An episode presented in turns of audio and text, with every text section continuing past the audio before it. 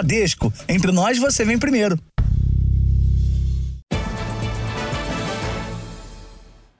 Olá, boa noite. Boa noite.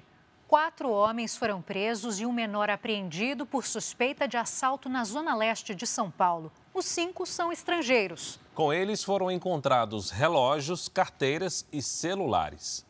Era por volta das seis da manhã. Os vendedores estavam a caminho do trabalho quando foram abordados pelos criminosos.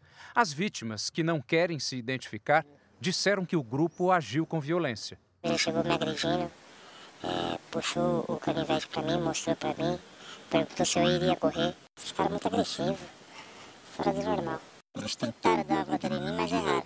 A poucos metros do local fica uma base da Guarda Municipal de São Paulo. Ali as vítimas pediram socorro. Após uma ronda, o grupo foi localizado e detido. Assim que prenderam os suspeitos, os guardas municipais perceberam um detalhe: eram todos estrangeiros, dois venezuelanos, um paraguaio, um cubano e um colombiano. Por isso, eles foram encaminhados à Polícia Federal para serem identificados. Segundo a Polícia Civil, eles disseram no depoimento que tinham cometido outros crimes na madrugada. Com eles foram encontrados vários objetos pessoais, além de oito celulares, quatro desses roubados. Fica complicado, né? Você sai para trabalhar, para passear, para qualquer coisa, não tem mais segurança. Veja agora outros destaques do dia. Com mais uma vítima, número de adolescentes mortos por tiros no Rio de Janeiro chega a 20 este ano. O apresentador Fausto Silva tem alta depois de fazer exames de avaliação do transplante feito no mês passado. Pelo segundo dia seguido, São Paulo registra a maior temperatura do ano. E o calor intenso lota praias e represas e aumenta o consumo de água e sorvete pelo país. No interior gaúcho, chuva de granizo causa estragos em milhares de casas. Fernando Diniz convoca a seleção para jogos das eliminatórias da Copa. Gerson do Flamengo é a novidade.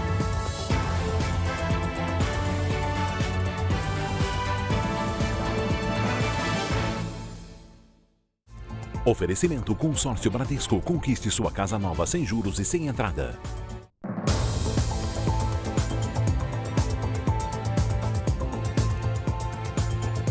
Chegou a 20 o número de adolescentes baleados e mortos este ano no Rio de Janeiro e na região metropolitana. A última vítima tinha 15 anos e foi enterrada hoje. Caio de Souza Luiz dos Santos foi morto na comunidade do Juramento, na zona norte do Rio. O adolescente foi enterrado sob forte comoção. A família está triste, o pai está triste, minha irmã então nem se fala, entendeu? Todos estão tristes. Os amigos estão tudo aqui. Viu ele, criança, não tem uma palavra. Segundo a família, Caio estava com o irmão em uma área de mata da comunidade para procurar passarinhos. Os dois se depararam com traficantes rivais da comunidade vizinha. Eles correram, mas o adolescente foi baleado. A família teve que esperar o confronto terminar para resgatar o corpo. O sonho de Caio era ser veterinário. O Caio gostava disso, a pipa, passarinho estudar. O Caio era um menino que só queria brincar como qualquer adolescente. Quantos Caio vão embora? Por causa do confronto entre traficantes, o policiamento foi reforçado na comunidade do juramento. Com a morte de Caio, subiu para 20 o número de adolescentes mortos a tiros este ano no Rio de Janeiro e região metropolitana. Outros 18 foram baleados, mas sobreviveram. A Delegacia de Homicídios investiga o caso. Os agentes tentam identificar os autores dos disparos. O que fizeram foi injustiça. Injustiça, eu quero cobrança disso. O número de acidentes com ônibus disparou em Belo Horizonte esse ano. O Sindicato dos Motoristas alega que há sobrecarga de trabalho causada por uma alteração na remuneração que a prefeitura paga para as empresas e pela falta de mão de obra. O ônibus entra na contramão, bate numa lixeira, num carro e num poste. Ninguém se feriu. Segundo o dono do veículo atingido, o motorista do coletivo contou que passou mal enquanto dirigia. Visivelmente transtornado. E eu perguntei ele, ele falou que após a, a curva ele tinha apagado, né, desmaiado no volante, perdido o controle do carro. O condutor foi submetido a exames para descobrir por que passou mal. O resultado ainda não foi divulgado. Para o sindicato que representa os motoristas, a causa seria a condição de trabalho que piorou. Em março, foi sancionada pela Prefeitura uma lei que altera a remuneração das empresas de transporte coletivo. Além do valor da passagem, as companhias passaram a receber por quilômetro rodado e não mais por passageiro transportado. Foi uma medida para reduzir a lotação, mas que afetou indiretamente o descanso dos motoristas. A sobrecarga seria resultado da falta de mão de obra. É um cansaço mental e também físico, né? Para você passar uma carga horária maior do que aquela que você tem de, de costume, sentado ali no banco ali, operando, é, como é que fala, elevador, cobrando passagem. São fatores que é, vem acarretando aos nossos trabalhadores é, um, um adoecimento precoce. Tem casos de motorista sobrecarregado, surtando. Eles estão nervosos, muito cansados. O resultado do estresse ao volante aparece em forma de números. No primeiro semestre deste ano, os acidentes envolvendo ônibus em Belo Horizonte aumentaram 25% em relação ao mesmo período de 2022.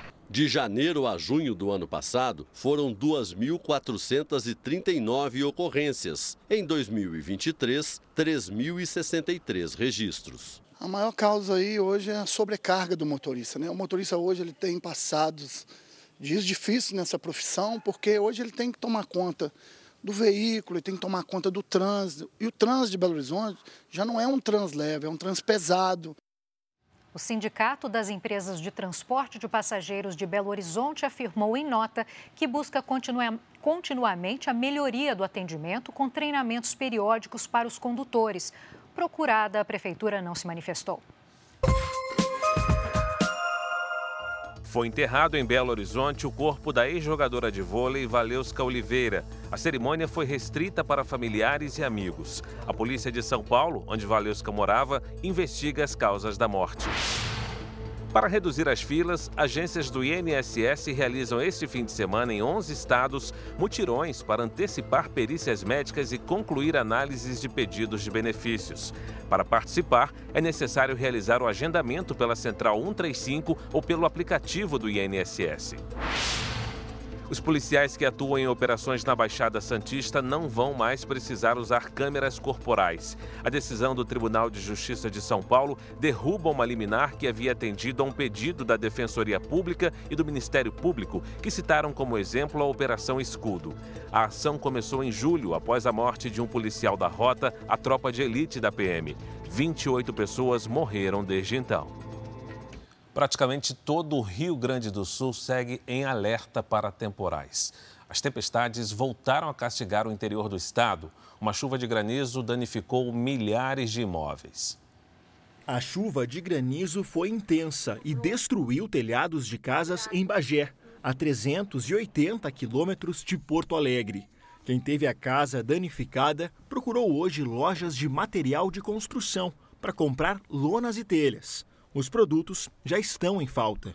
Em Caxias do Sul, na Serra Gaúcha, uma moradora registrou a chegada de uma nuvem gigante, chamada de nuvem prateleira, que é formada momentos antes de uma tempestade. Em Porto Alegre, após o temporal da madrugada, a Defesa Civil decidiu prorrogar até terça-feira o alerta para chuva forte e inundações.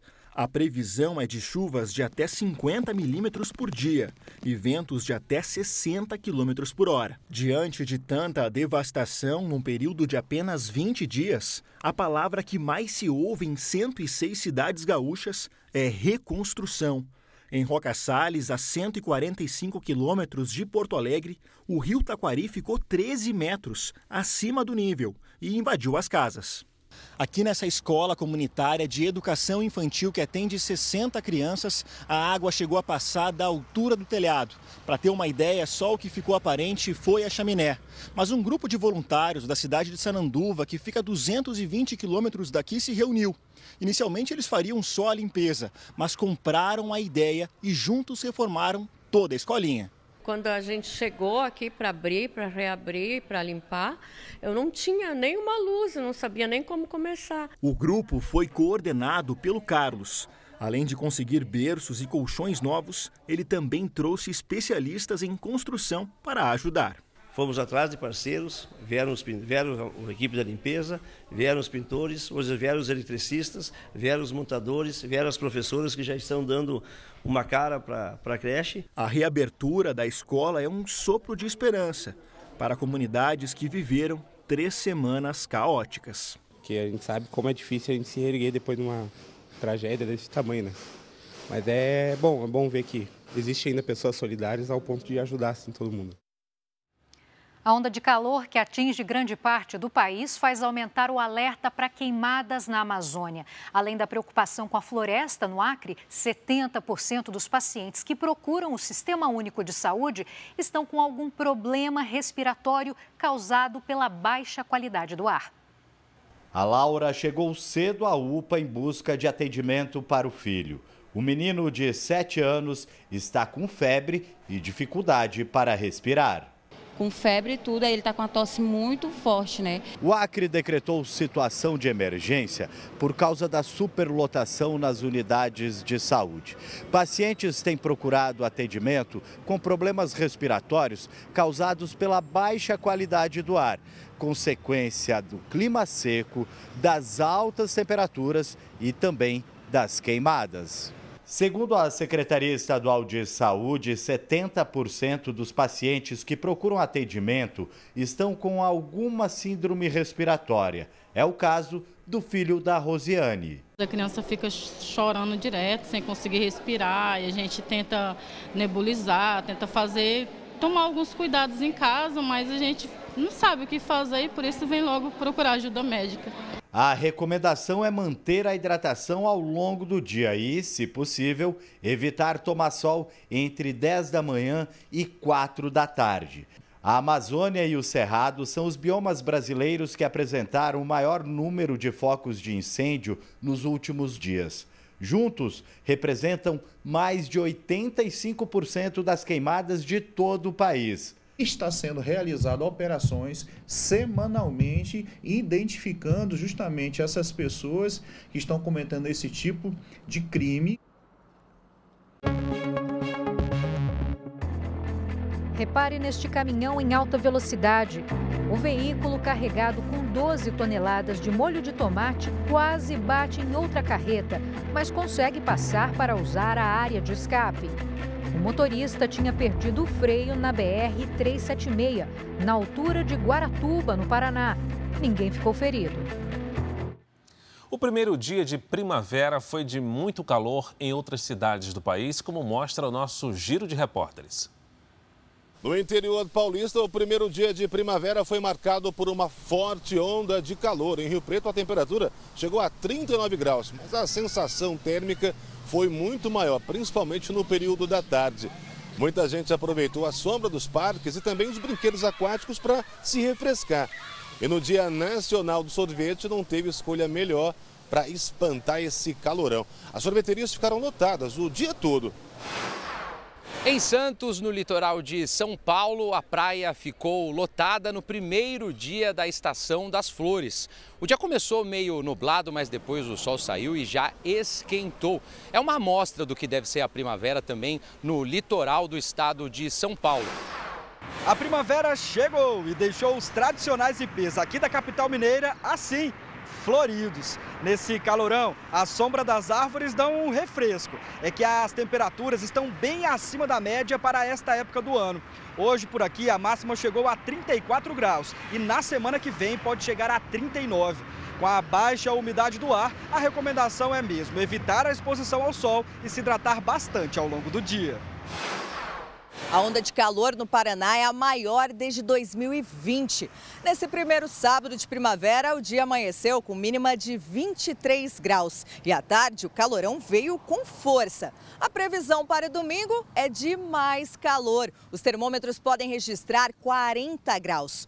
Por aqui, as pessoas têm tentado fugir do calor como podem. Alguns buscam o conforto na sombra, usando roupas mais leves e aproveitando para tomar muita água de coco. De acordo com o Instituto Nacional de Meteorologia, Goiânia registrou a temperatura máxima de 38 graus. A umidade relativa do ar ficou abaixo dos 20%. Difícil para a gente e também para os animais. Para aliviar o calorão dos mais de 400 bichos do zoológico aqui da capital, foram servidos picolés de carne para os carnívoros e de frutas para os primatas. E eles aproveitaram. Aqui em Belém, fugir do calor faz parte da rotina. Para se refrescar, muitos têm procurado áreas como essa, o Porto Futuro, no centro da cidade, que conta com um lago artificial. Nesse sábado, tivemos máxima de 33 graus, com sensação térmica de 39. No Rio de Janeiro, o dia começou com algumas nuvens, mas depois o tempo abriu. Aqui em Copacabana, na zona sul do Rio, os termômetros marcaram 30 graus. O calor atraiu os banhistas, que aproveitaram o dia para se refrescar com um mergulho no mar. Uma delícia, é Rio de Janeiro, não é Rio de Janeiro sem calor, é muito gostoso e tô amando. Rio de Janeiro é isso aí, praia, solzão. A gente não combina com chuva, a gente não combina com nada disso. A cidade de São Paulo renovou hoje o recorde de temperatura mais alta do ano. Na falta de praia, a população recorreu às piscinas, às represas e ao sorvete para tentar se refrescar.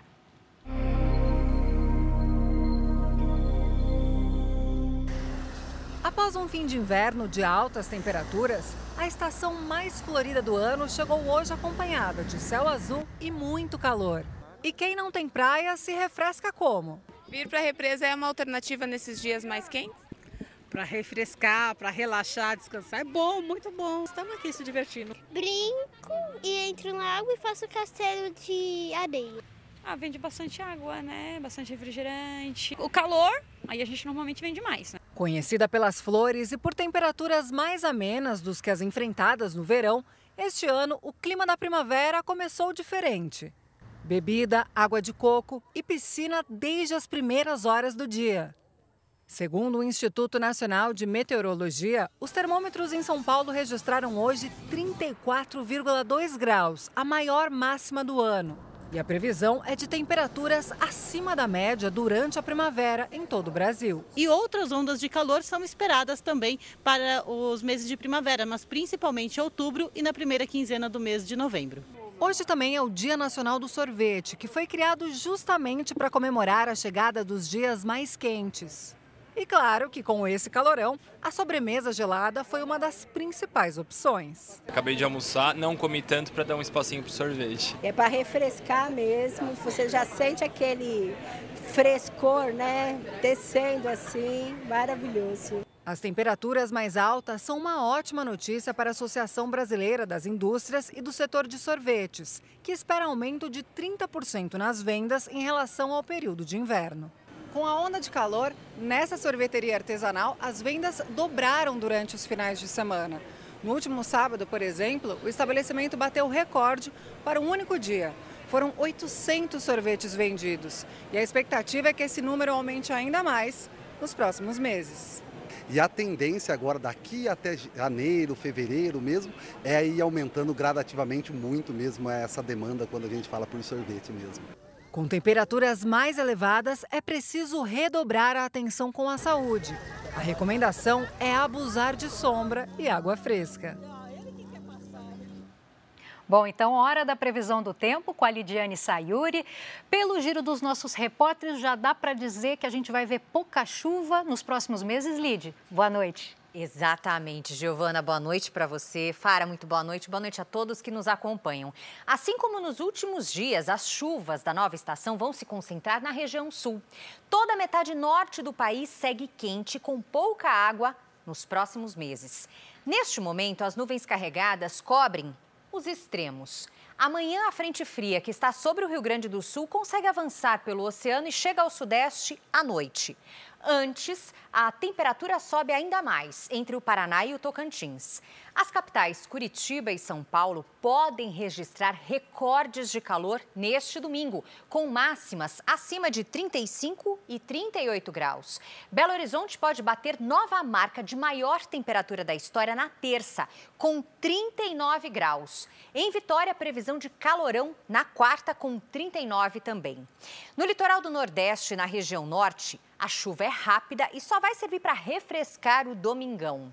No giro de temperaturas pelo país, Florianópolis pode marcar até 30 graus neste domingo. No Rio de Janeiro faz 41.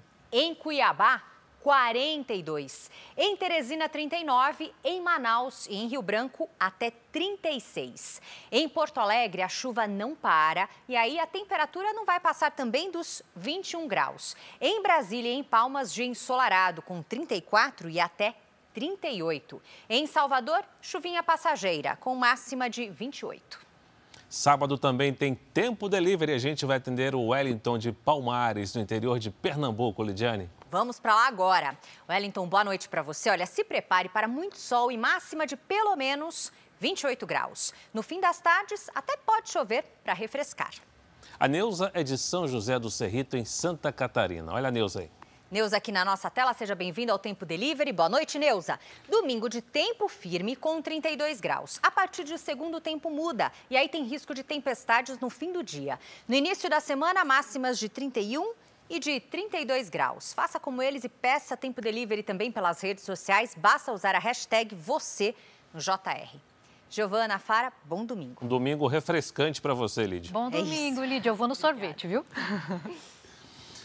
Uma crise sem precedentes estimulada pelo uso indiscriminado de opioides levou cidades americanas a distribuírem remédios para overdose em máquinas de autoatendimento espalhadas pelas ruas. Os críticos da medida afirmam que o recurso dá uma sensação de segurança para quem consome drogas, além de facilitar o uso com a distribuição de seringas e também agulhas.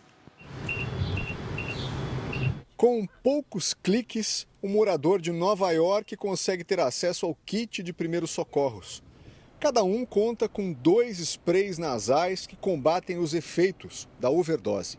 Rebecca Lynn Walton é uma das responsáveis pelo projeto sem fins lucrativos que espalhou máquinas como essa pela cidade. Ela conta que foram 100 kits distribuídos só na primeira semana e desde que inaugurou, eles reabastecem a máquina todos os dias.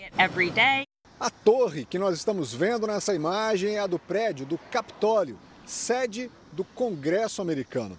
Algumas máquinas aqui em Washington estão em áreas muito turísticas, como essa, por exemplo. E, segundo os administradores do equipamento, desde que elas foram instaladas, o produto mais procurado é o primeiro aqui de cima da prateleira, o spray nasal capaz de reverter casos de overdose. E essa máquina especificamente está em um ponto ainda mais estratégico, veja, bem ao lado de uma estação do Corpo de Bombeiros. O projeto é polêmico, isso porque as máquinas ainda contam com seringas e agulhas descartáveis, além de cachimbos e outros equipamentos que, segundo as autoridades, evitam o compartilhamento de itens contaminados. A proposta já foi criticada pelo presidente mexicano, Andrés Manuel López Obrador, para ele, ao invés de cortar o mal pela raiz, as autoridades americanas optam por soluções paliativas. Vamos a paliativos. É justamente pela fronteira entre os dois países que a maior parte da droga usada nos Estados Unidos entra, principalmente o fentanil, uma droga 100 vezes mais potente que a morfina e 50 vezes mais que a heroína. Essa toxicologista entende que a medida, além de perigosa, pode incentivar o uso, já que passa a falsa sensação ao usuário de que ele sempre terá à disposição um remédio para combater o efeito. Você tem ali uma situação bastante limítrofe entre humanizar a situação, mas também banalizar. Porque disponibilizar dessa forma, que não seja num ambiente assistido, que não seja dentro de uma clínica de reabilitação ou dentro do ambiente hospitalar, é algo bastante arriscado. Em 2022, pelo segundo ano seguido, as mortes por overdose ultrapassaram a 100 mil. e os opioides são responsáveis por cerca de 3 em 4 óbitos. Veja a seguir: Fernando Diniz convoca a seleção brasileira para as eliminatórias da Copa do Mundo. O treinador surpreende e chama Gerson do Flamengo. Presidente Lula passa o fim de semana no Palácio da Alvorada e vai ter agenda reduzida nos próximos dias até a realização da cirurgia no quadril na sexta.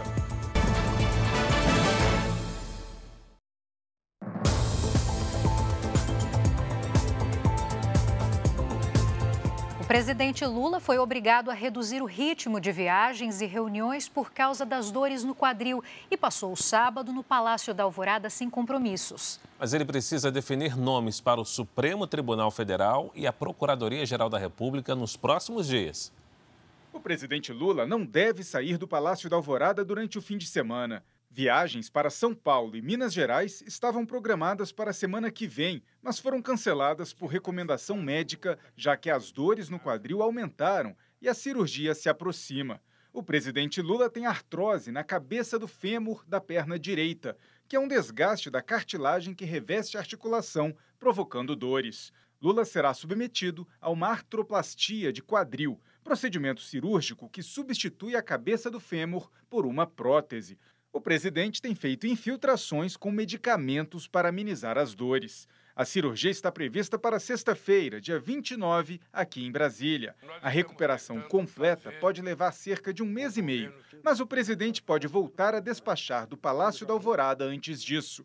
A primeira viagem internacional marcada pós-cirurgia é para a COP28, em Dubai, nos Emirados Árabes Unidos, entre os dias 30 de novembro e 12 de dezembro. Ao longo da semana, algumas agendas curtas vão ser mantidas aqui no Palácio do Planalto. O presidente ainda precisa definir os substitutos da ministra Rosa Weber no Supremo Tribunal Federal e do Procurador-Geral da República, Augusto Aras. Para o STF, os favoritos são o ministro da Justiça, Flávio Dino, e o advogado-geral da União, Jorge Messias. Para a PGR, os principais nomes são Paulo Gonet, atual vice-procurador-geral eleitoral, e Antônio Carlos Bigonha, que é subprocurador-geral da República. A escolha para o STF deve ser anunciada antes da cirurgia. Para a PGR, pode ficar para depois. O ministro da Fazenda, Fernando Haddad, disse hoje que o país cumpre rigorosamente a agenda econômica de aprovações no Congresso.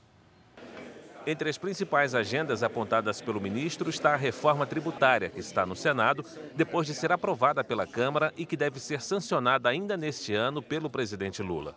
As fiscais, metade já foi, eh, metade já foi aprovada, a gente tem uma outra metade para aprovar. Então nós estamos com uma agenda que está sendo cumprida rigorosamente, o cronograma da agenda, em várias áreas é, sensíveis que vão organizar o país para melhorar o desempenho econômico.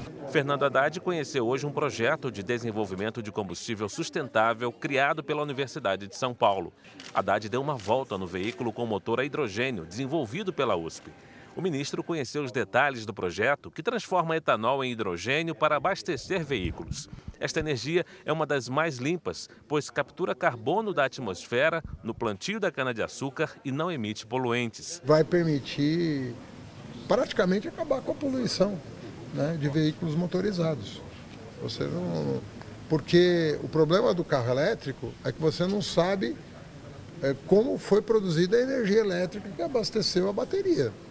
E no caso do hidrogênio, não. Produz uma corrente elétrica e água.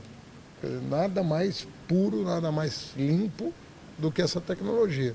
O projeto da USP depende ainda de investimentos de cerca de 500 milhões de reais. Fernando Haddad disse que vai dar total apoio para que sejam viabilizados os recursos. 32 espaços dedicados à cultura reunidos num só lugar em Belo Horizonte. A proximidade de museus, prédios históricos e galerias facilita a presença do público. Esse ano, o número de visitantes já superou o do ano passado inteiro. O Gustavo aproveitou o sábado para fazer um programa diferente com a família. Ele veio com os filhos de 9 e 4 anos visitar uma exposição sobre a imensidão e os mistérios das profundezas do oceano. Isso a gente veio visitar o Circuito da Liberdade, né, os outros museus, a pedido da Maria, minha filha, e chegamos aqui e a gente teve essa surpresa dessa exposição temporária. Eu tava querendo passear, não ficar só na TV nesse sábado, para aproveitar o final de semana. Já o Keller preferiu uma exposição com instalações e esculturas de uma dupla de artistas holandeses sobre o desabrochar das flores. Ela conseguiu mimetizar direitinho o que as plantas fazem de noite, que é fechar e preservar a energia delas. Essa música clássica também, muito perfeito nesse ambiente aqui mais antigo, essa arquitetura do CCBB. Vale até deitar no chão para apreciar as coreografias da natureza. Você tem experiências diferentes conforme você se posiciona aqui para estar tá apreciando, né? Nos arredores da Praça da Liberdade, que é um dos principais cartões postais de Belo Horizonte, estão 32 espaços dedicados à cultura, como museus, centros culturais e galerias. O número de visitantes no chamado Circuito Liberdade este ano já superou o público de todo o ano passado. De janeiro a julho, 2 milhões e 800 mil pessoas já participaram das atividades presenciais e virtuais do circuito. 100 mil pessoas a mais em relação a 2022. Nós temos exposições, oficinas, é, workshops, é, teatro, música. Então, isso faz uma, uma oferta qualitativa muito importante no Circuito Liberdade. Um dos atrativos é o imponente Palácio da Liberdade, que já foi residência oficial dos governadores do estado. Desde o início do ano, o palácio está com os portões abertos para a visitação tudo, tudo muito voltado à imponência, sabe? Ao poder que te, tinha o governador e que tem até hoje. Né? Isso de abrir para o público, a gente se sente parte de, de algo grande, assim, é muito legal. O Davi ficou fascinado com o que viu é muito diferente do que hoje em dia. Eu acho que vale pela experiência de trazer as crianças, de mostrar a história para todo mundo. Veja a seguir: apresentador Fausto Silva tem alta depois de fazer exames em São Paulo. Prefeitura de Cidade Mineira estima que 20% dos moradores tenham se mudado para os Estados Unidos. Em busca de oportunidades de trabalho, pessoas se arriscam e atravessam a fronteira ilegalmente. Mísseis atingem quartel-general da Marinha Russa e a Ucrânia afirma ter militares do alto escalão entre os mortos.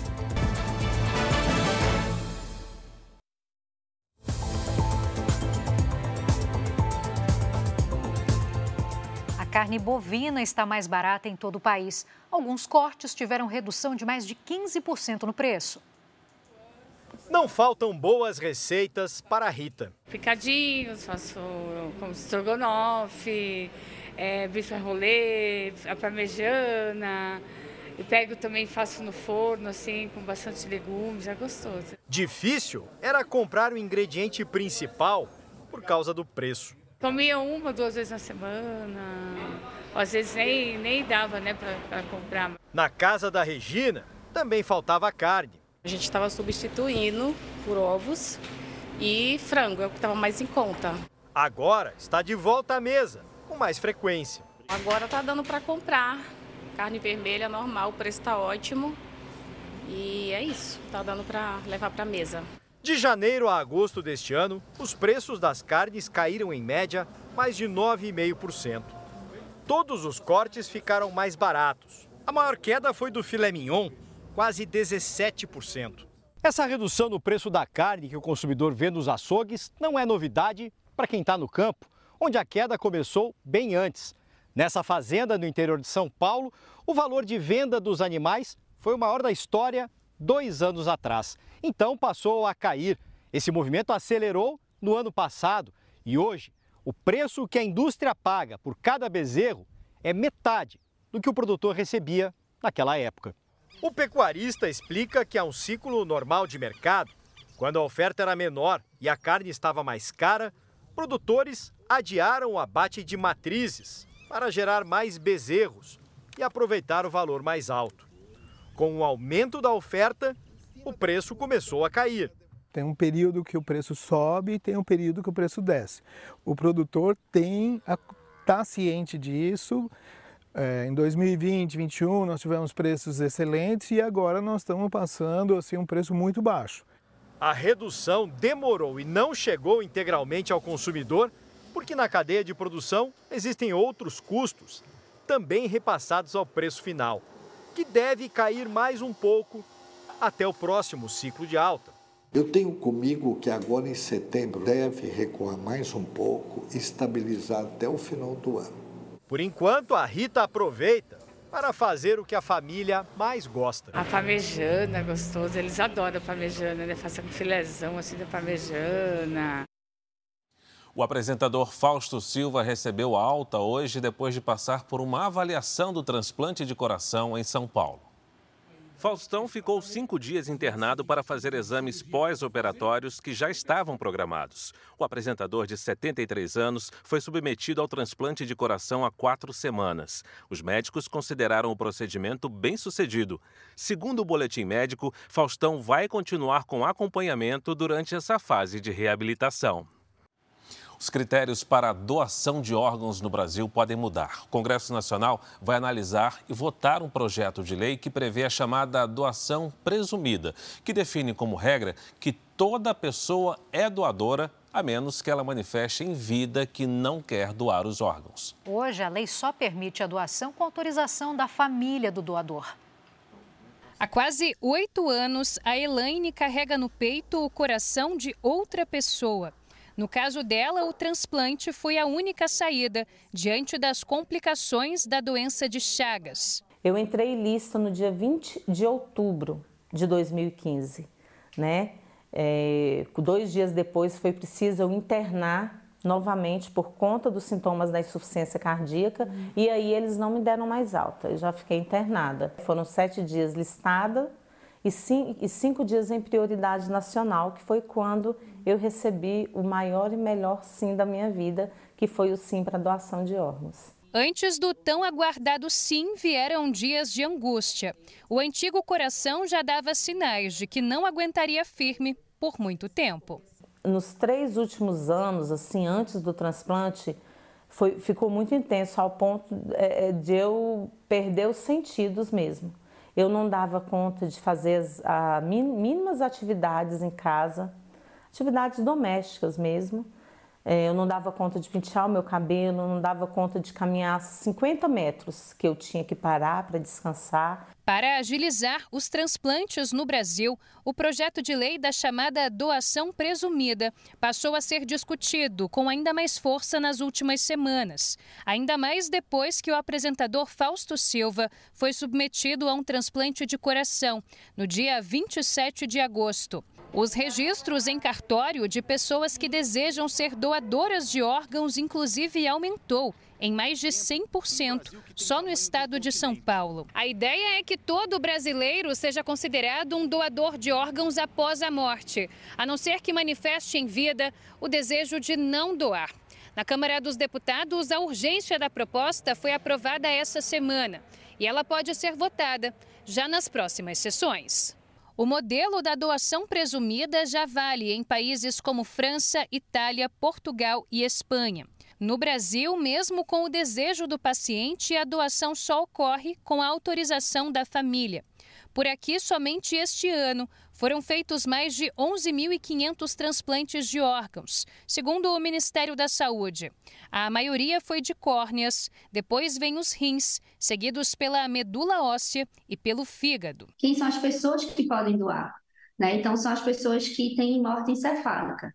E a morte encefálica, ela passa por, por avaliação de vários médicos para poder dizer que uma pessoa tem morte cefálica. Com chances reais de se tornar lei, o projeto que facilita a doação de órgãos e incentiva os transplantes já divide opiniões pelas ruas. Eu sou a favor, sim, porque eu acho que é, você, você vai morrer, né? Mas você pode salvar muitas vidas. Se a pessoa quisesse doar, ela se mostrava em vida, né? Falava que queria doar em vida e não, não falou nada, então é porque não quis. Só quem está do outro lado, precisando a dor e a luta pela vida ou por uma situação de saúde que sabe. Eu acho que se nós podemos ajudar, colaborar de uma forma é, oportuna a uma pessoa, tranquilo. Isso aí com certeza. Um levantamento da ONU revela que mais de 4 milhões de refugiados venezuelanos enfrentam dificuldades em países da América do Sul e Caribe.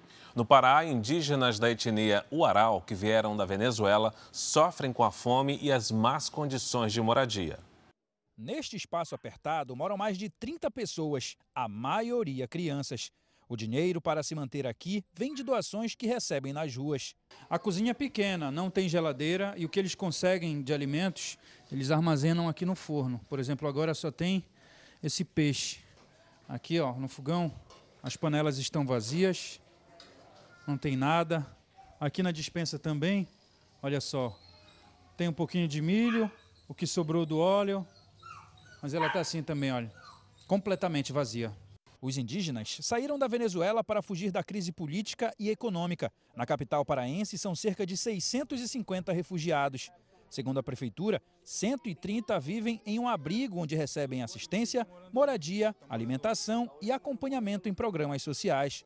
Essa outra comunidade é formada por mais de 70 imigrantes. O local não tem saneamento. As crianças estão matriculadas na rede pública de ensino, mas têm dificuldade de aprendizagem. Os próprios venezuelanos improvisaram uma escolinha para oferecer aulas de reforço para as crianças. O espaço improvisado é quente e apertado.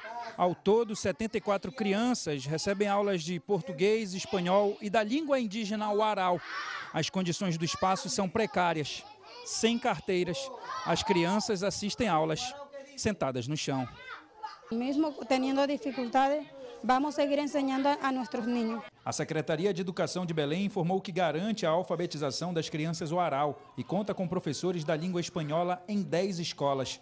Um levantamento da ONU revela que mais de 4 milhões de venezuelanos enfrentam dificuldades no acesso a comida, abrigo, saúde, educação e emprego na América Latina e também no Caribe. O Ministério Público Federal está concluindo um relatório sobre o atendimento a essas comunidades na região metropolitana de Belém.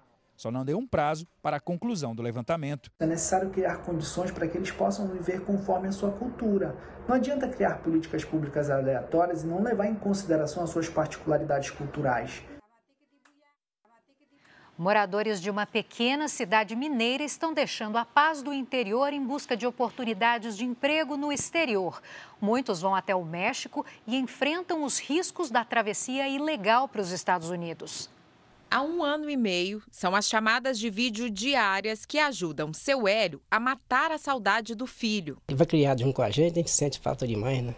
O Ítalo é pintor e saiu do Cerro, cidade do interior de Minas Gerais, em busca de emprego. Foi para Hyannis, no estado americano de Massachusetts, mas a rotina nos Estados Unidos não tem sido fácil. Eu andei três noites no deserto somente com, com a água. A rotina aqui é pesada. Cada vez mais moradores do Cerro vão tentar a vida em solo norte-americano. Seu José Marques foi um dos pioneiros. Ele foi para lá em 1986. Primeira coisa que a gente chega vai lavar vazia. Primeiro que a gente não sabe falar inglês. Meu objetivo era comprar um lugar para mim trabalhar e uma casa. Eu consegui fazer.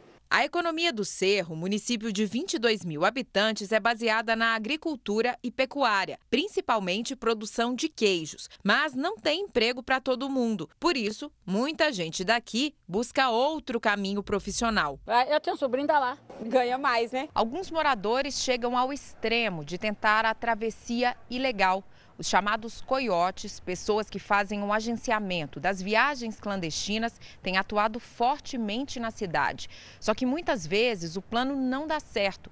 De acordo com a Polícia Federal, quase 8.500 brasileiros foram deportados dos Estados Unidos entre 2020 e junho deste ano. Alguns deles mais de uma vez. Hamilton foi deportado duas vezes. Na última, passou 45 dias preso. 45 dias sem comer. E lá a comida é muito ruim. De tanto ouvir relatos como este, Michael resolveu ajudar. Ele mora há 20 anos em Massachusetts e só este ano acolheu mais de 2 mil brasileiros. A gente dá assistência ah, desde roupa, né, porque a pessoa acabou de chegar do deserto e não tem só tem a roupa do corpo, a comida, a assistência social, advogados. Enquanto alguns se iludem e fazem de tudo para chegar aos Estados Unidos, outros tentam superar o trauma. O Hamilton diz que não volta mais. Estados Unidos hoje é muita ilusão. O número de imigrantes que saíram do México e entraram ilegalmente no Texas disparou em agosto.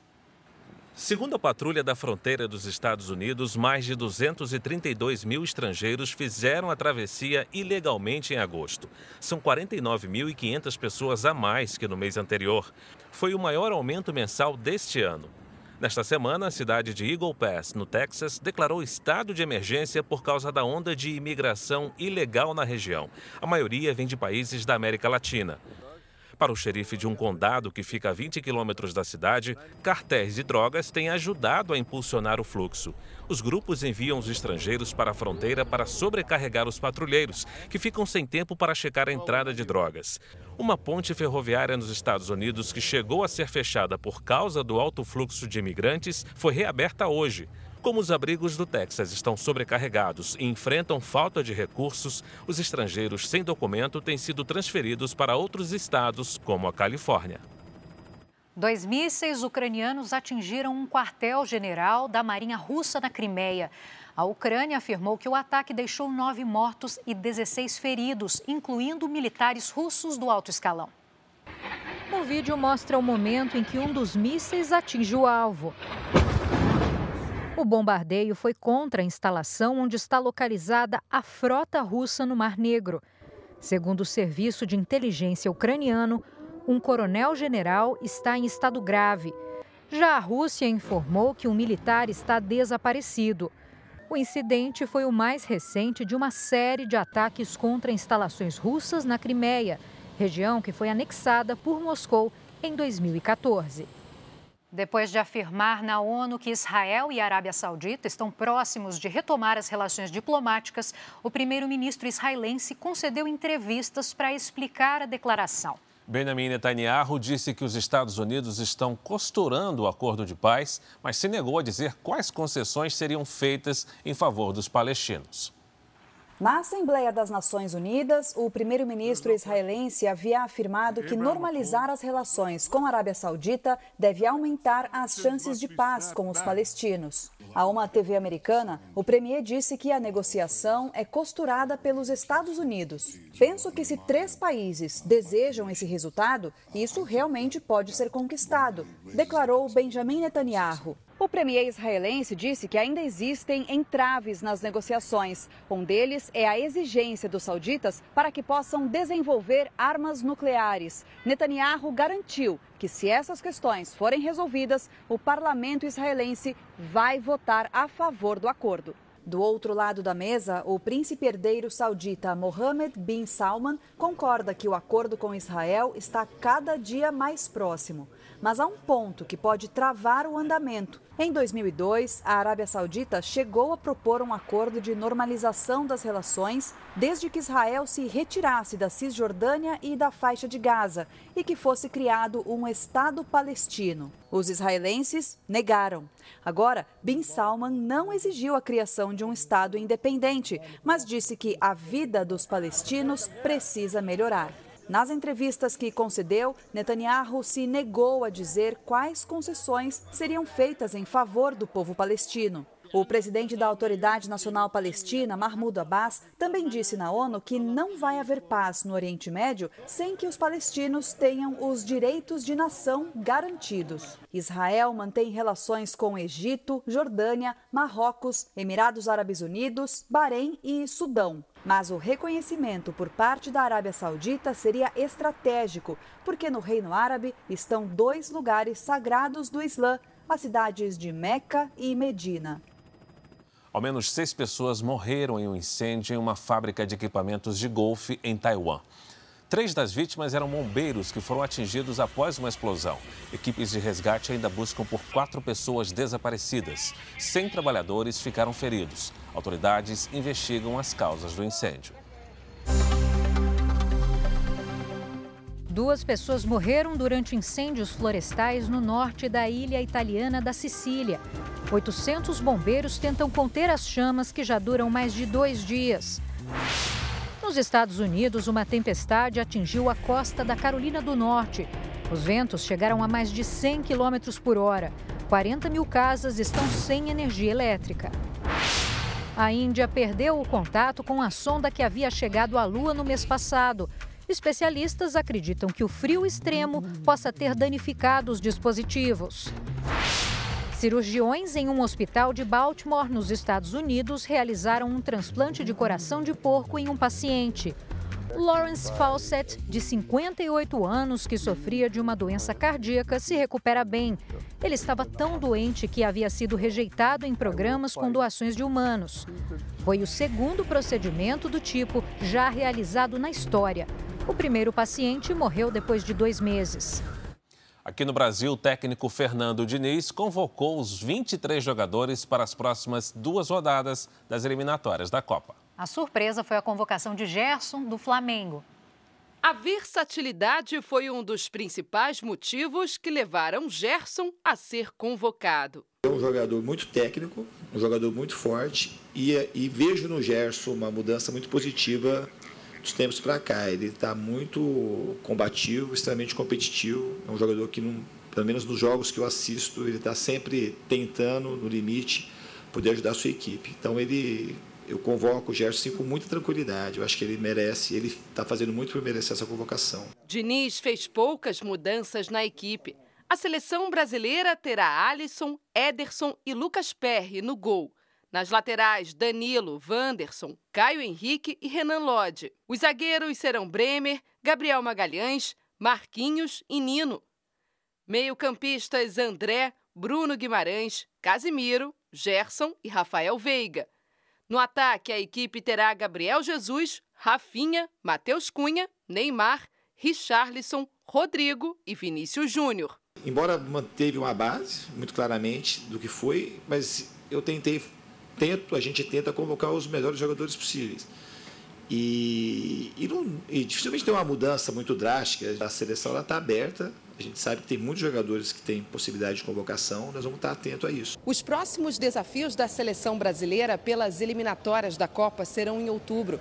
No dia 12, a equipe enfrenta a Venezuela na Arena Pantanal, em Cuiabá. E no dia 17, o adversário será o Uruguai, em Montevidéu. O Brasil é líder das eliminatórias, com os mesmos seis pontos da Argentina, mas com saldo de gols melhor. As duas seleções venceram os dois primeiros jogos. O próximo adversário, para mim, sempre é o mais difícil, que vai ter todo o respeito do nosso time. Então a gente vai tratar a Venezuela como a gente tratou a Bolívia, como a gente tratou o Peru, como a gente vai tratar o Uruguai ou a Argentina. A gente vai procurar fazer o nosso melhor, tanto no jogo como no outro.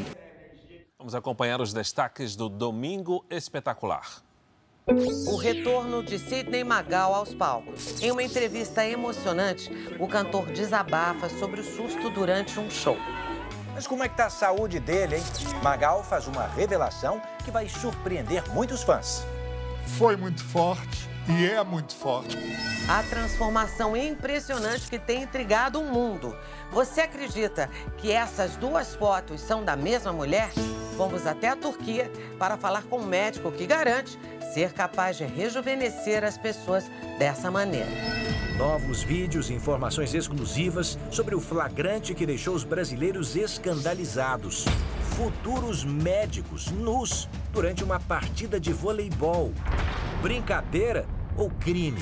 O depoimento do ex-estudante que revela detalhes do que aconteceu dentro da universidade. Era um clima assim de terror mesmo. Quais os limites para brincadeiras e trotes entre os estudantes? A angustiante jornada de um pai em busca de respostas. Há quase 40 anos, seu Ivo procura pelo filho, um escoteiro que desapareceu no Pico dos Marins.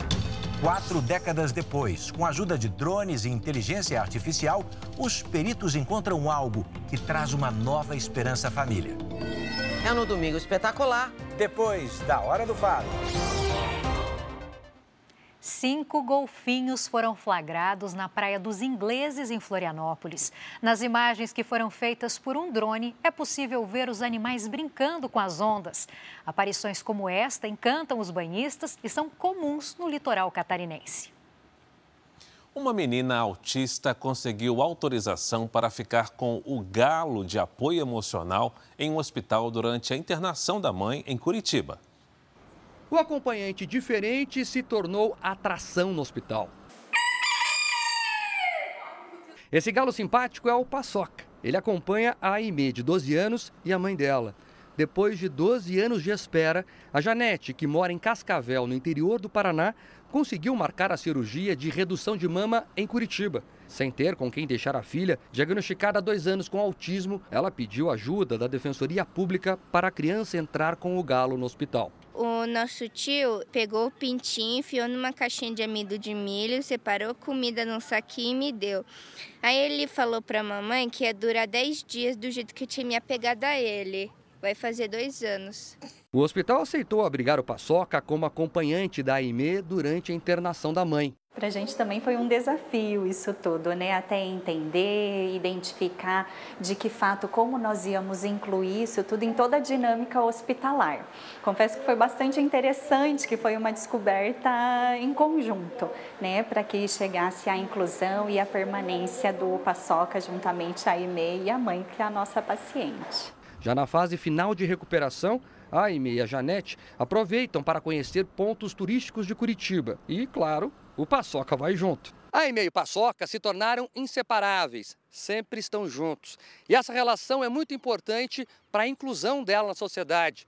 É que o galo é muito mais do que um animal de estimação ele fornece suporte emocional para ela. Depois do Paçoca, as crises da IME diminuíram absurdamente, principalmente em público e nos lugares novos. Esse é o diferencial do Paçoca para nós. O transtorno do espectro autista pode comprometer em diferentes graus o comportamento social, a comunicação e a linguagem. Há um padrão no comportamento, com repetição de movimentos e interesses fixos, além de hipersensibilidade a estímulos. Com menos crises, a qualidade de vida da IME melhora. Me sinto muito bem, eu fico feliz quando ele está perto. Você fica mais confiante? Sim. As temperaturas acima da média que estamos experimentando em boa parte do país não poupam ninguém. E o sol escaldante castiga também os animais. É, por isso os veterinários alertam. É preciso cuidado com os passeios ao ar livre nos horários mais quentes do dia.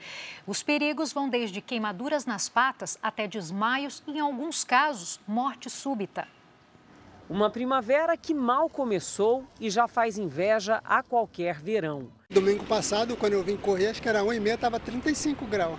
Quente para nós e também para eles, que costumam sair para um passeio ao ar livre ou para se exercitar junto com os tutores.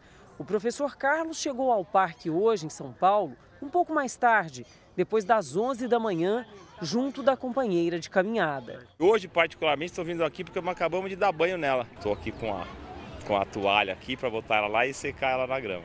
No famoso Minhocão, em São Paulo, que se transforma em uma rua de lazer nos fins de semana, quem saiu com os cães hoje, mesmo cedo, disputou um pedaço de sombra entre os prédios quando se deparou com os termômetros e a sensação térmica provocada pelo asfalto quente. Dá para se colocar na pele da Zara com esse pelo todo? Então ela dorme mais e tal, fica mais quieta, brinca menos. Em dias muito quentes, como tem acontecido em várias regiões do Brasil, tutores como o do Golden Lorenzo se apressam em ir ao pet para fazer alguma tosa ou até mesmo aumentar o número de banhos. Tudo para evitar o superaquecimento dos animais e essa sensação de calorão. São medidas que ajudam são muito importantes, mas que não são suficientes. Os cuidados devem ir muito além.